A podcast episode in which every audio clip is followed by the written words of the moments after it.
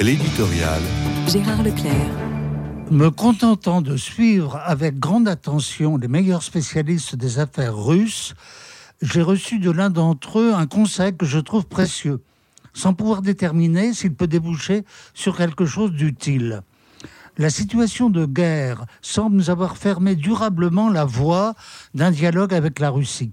Mais ne conviendrait-il pas de passer outre et d'établir une véritable conversation avec tous ceux qui refusent l'enfermement intellectuel et spirituel?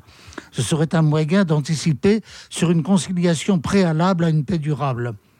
Mais sur quoi se fonder pour établir cette conversation? Malgré l'étrangeté russe que j'évoquais hier, ne restons-nous pas sensibles à ce que cette excellente collègue qu'est Laure Mandeville évoque avec la fascination de la grande littérature russe, de Pushkin à Dostoïevski, le mystère et la beauté saisissante des coupoles dorées des églises orthodoxes, la tradition mythique des ballets russes, la grande musique de Prokofiev et de Tchaïkovski certes, mais il y a aussi tout un aspect sombre dans, le même génie russe. Un de mes amis, bon connaisseur de Dostoevsky, estime que les personnages maléfiques du romancier sont beaucoup plus convaincants que ces personnages mystiques.